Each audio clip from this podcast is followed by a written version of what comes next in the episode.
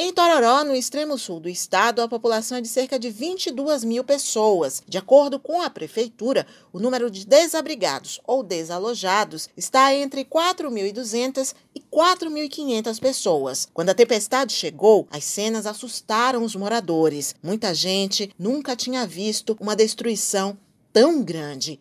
O prefeito de Tororó, Paulo Rios, revela detalhes do que aconteceu. Tem um bairro aqui chamado Bairro Colônia, onde deve ter quase 500 casas. Esse bairro, a água deu dentro das residências, teve lugar que chegou a um metro e meio de altura.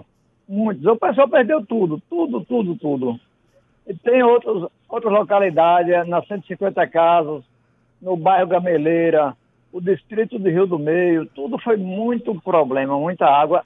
Aqui a Feira Livre, para você ter uma ideia, é, derrubou paredes assim que carregou os freezer das pessoas, tinha pessoas com freezer cheio de carne, carregou tudo. A funerária aqui quebrou a porta, invadiu, carregou os cachorros, uma imensidade de cachorro, prejuízo aqui incalculável. Itororó foi uma das cidades em que a chuva destruiu o estoque de medicamentos da rede pública de saúde. As vacinas também foram perdidas, de acordo com o prefeito. A água invadiu a Secretaria de Saúde, perdeu os computadores, perdeu vacina, perdeu medicamentos. A própria prefeitura, porque tem o primeiro andar, a parte de cima não. Mas a parte de baixo nós perdemos tudo. Todos os computadores, impressora, mesa, tudo que tinha, os arquivos, tudo, perdeu tudo. O comércio tomou um prejuízo enorme.